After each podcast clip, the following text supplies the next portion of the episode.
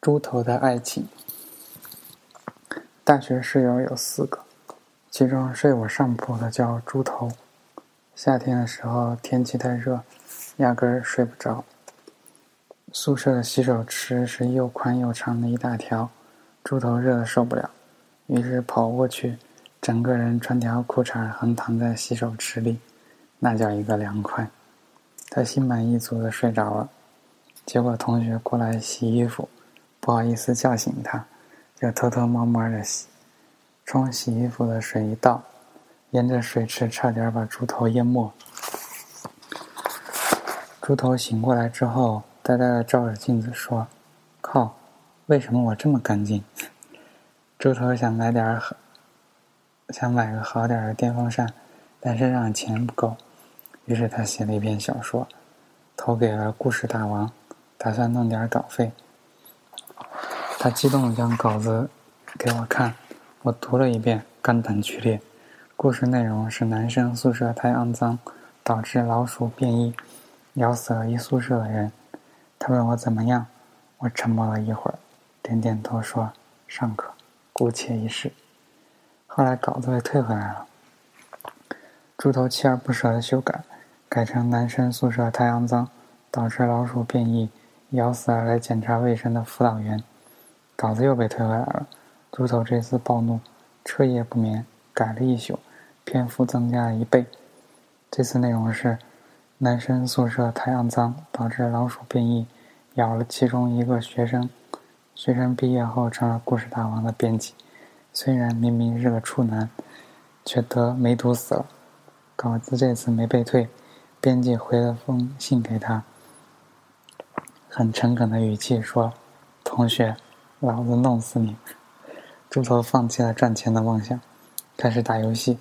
他花三十块钱从旧货市场买了一台二手小霸王，开始打《三国志二》。他起早贪黑的打，一直打到游戏卡出问题，居然活活被他打出来六个关羽、八个曹操。那年放假前一个月，大家全身拼凑起来不超过十块钱。于是饿了三天，睡醒了赶紧到洗手间猛灌自来水，然后躺回床位保持体力，争取尽快睡着。第四天大家饿得哭了，班长在女宿舍、女生宿舍动员了一下，装了一麻袋零食送到我们这儿，希望我们好好活着。当时我们看着麻袋，双手颤抖，拿起一根麻花送进嘴里，泪水横流。靠麻袋坚持三天。再次陷入饥饿，我记忆犹新。后半夜，猪头猛地跳下来，其他三人震惊地盯着他，问：“你去哪儿？”猪头说：“我不管，我要吃饭。”我说：“你还有钱吃饭？”猪头擦擦眼泪，步伐坚定地走向门口，扭动身体大喊：“我没有钱，但我不管，我要吃饭。”我们三个顿时骂娘，各种恶毒的话语。骂得他还没走到门口，就转身回床，哭着说：“吃饭也要被骂，我不吃了。”今早猪头不见了，我饿得头昏眼花。突然有人端着一碗热汤递给我，我一看是猪头，他咧着嘴笑了，说：“我们真傻，食堂的汤是免费的呀！”全宿舍泪洒当场。猪头喃喃地说：“如果有炭烤生蚝吃，该多好啊！”多加点蒜蓉，烤到吱吱冒水。再后来，猪头恋爱了，他喜欢外语系的一个师姐。猪头守在开水房等师姐去打开水，但他不敢表白。师姐将开水瓶放在墙边，一走远，猪头就把他的开水瓶偷回宿舍。一个月下来，猪头一共偷了他十九个水瓶。作为室友，我们非常不理解，但隐约有点兴奋。我们可以去卖水瓶啊！一天深夜，猪头说：“其实我在婉转的示爱。”我大惊，问：“何出此言？”猪头说：“我打算在毕业前偷满他五百二十个水瓶。”他就知道这是五二零的意思了。大家齐齐沉默，心中暗想：“我去你大爷的！”那时候的男生宿舍，熄灯以后，总有人站在门外。光膀子穿条内裤保电话粥，他们扭动身体，发出呵呵呵呵的笑声，窃窃私语。每张桌子的抽屉里，打废的 IP 电话卡日积月累，终于超过了烟盒的高度。猪头很愤怒，他没有人可以打电话，他决定打电话给师姐。师姐叫崔敏，那头崔敏的室友接了电话，说他已经换宿舍了。猪头失魂落魄了一晚上。第二天，食堂前面的海报栏人头攒动，围满学生。我路过，发现猪头在人群里。出于好奇，我也挤进去了。海报栏贴了张警告：“某系某级崔敏盗窃宿舍同学人民币共计两千元整，给予通告批评，同时已交由公安局处理。”大家议论纷纷，说：“真是人不可貌相。”我去拉猪头，发现他攥紧着拳头，眼睛里全是泪水。我虽然不明白他在哭什么，但总觉得心里也有些难受。猪头扭转头。盯着我说：“崔敏一定是冤枉的，你相不相信？”当天夜里，猪头破天荒的去操场跑步，我站在一边，看着他不惜体力的跑，一圈、两圈、三圈。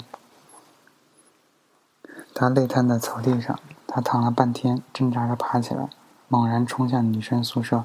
我怎么追也追不上他。后来，猪头白天旷课，举着家家的纸牌，去路边找活干。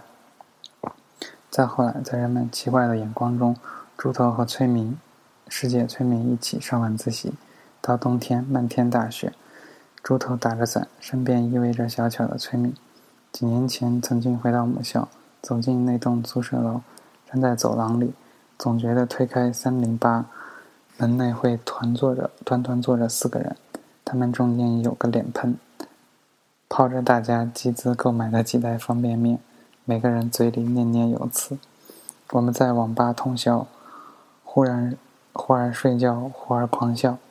我们在食堂喝二锅头，两眼通红，说：“兄弟，你要保重。”我们步伐轻快，在图书馆，在草地，在这边，在草在水边喝啤酒，借对方的 IP 卡打长途，在对方突然哭泣时沉默着，想一个有趣的话题转移他的注意力。然后我想起猪头狂奔在操场的身影，他跑得精疲力竭，深夜星深夜星光洒满年轻的面孔，似乎这样就可以追到自己心爱的姑娘。我们朗读刚写好的情书，字斟句酌，比之后工作的每次会议都认真，似乎这样就可以站在春天的花丛永不坠落。我们没有秘密，我们没有顾虑，我们像才华横溢的诗歌。无需冥思，就自由生长，句句押韵，在记忆中铭刻剪影，阳光闪烁，边缘耀眼。猪头结婚前来南京，我们再次相聚，再也不用考虑一顿饭要花多少钱，聊着往事，却没有人去聊如今的状况，因为我们还生活在那首诗歌中，它被十年时间埋在泥土内，只有我们自己能看见。我们聊到宿舍里那段饥饿的岁月，笑成一团。猪头拍着桌子喊服务员：“再来一打炭烤生蚝，多加蒜蓉，烤到吱吱冒水就赶紧上。”他高兴地举起杯子，说：“我要结婚了，大家干一杯。”猪头的太太就是崔明，很快的喝多了，趴在酒桌上，小声地说：“张佳佳，崔敏没有偷那笔钱。”我点头，我相信。他说：“那时候所有人不相信他，只有我相信他，所以他也相信我。”我突然眼角湿润，用力点头。他说：“那时候我做家教赚了点想去还给钱被偷的女生，让她宣布钱不是崔敏偷的。结果等我赚到那个费用，那个女生居然转学了。”他说：“那天崔敏哭成泪人。”从此，她永远都是个偷人家钱的女生。我有点恍惚。她举起杯子笑了，说：“一旦下雨，路上就有肮脏和泥泞，每个人都得踩过去。可是我有一条命，我愿意努力工作，拼命赚钱，要让这个世界的一切苦难和艰涩，从此再也没有办法伤害到她。”她用力说：“那时候我就是这么想的，以后我也会一直这么做的。”我大醉，想起自己端着泡面站在阳台上，看校园的漫天大雪里，猪头打着伞，身边依偎着崔敏，他们互相依靠，一步步穿越青春。十年醉了太多次，身边换了太多人，桌上换过很多菜，杯里洒过很多酒。那是最骄傲的我们，那是最浪漫的我们，那是最无顾无所顾忌的我们，那是我们，那是我们光芒万丈的青春。如果可以，无论要去哪里，剩下的碳烤生蚝，请让我打包。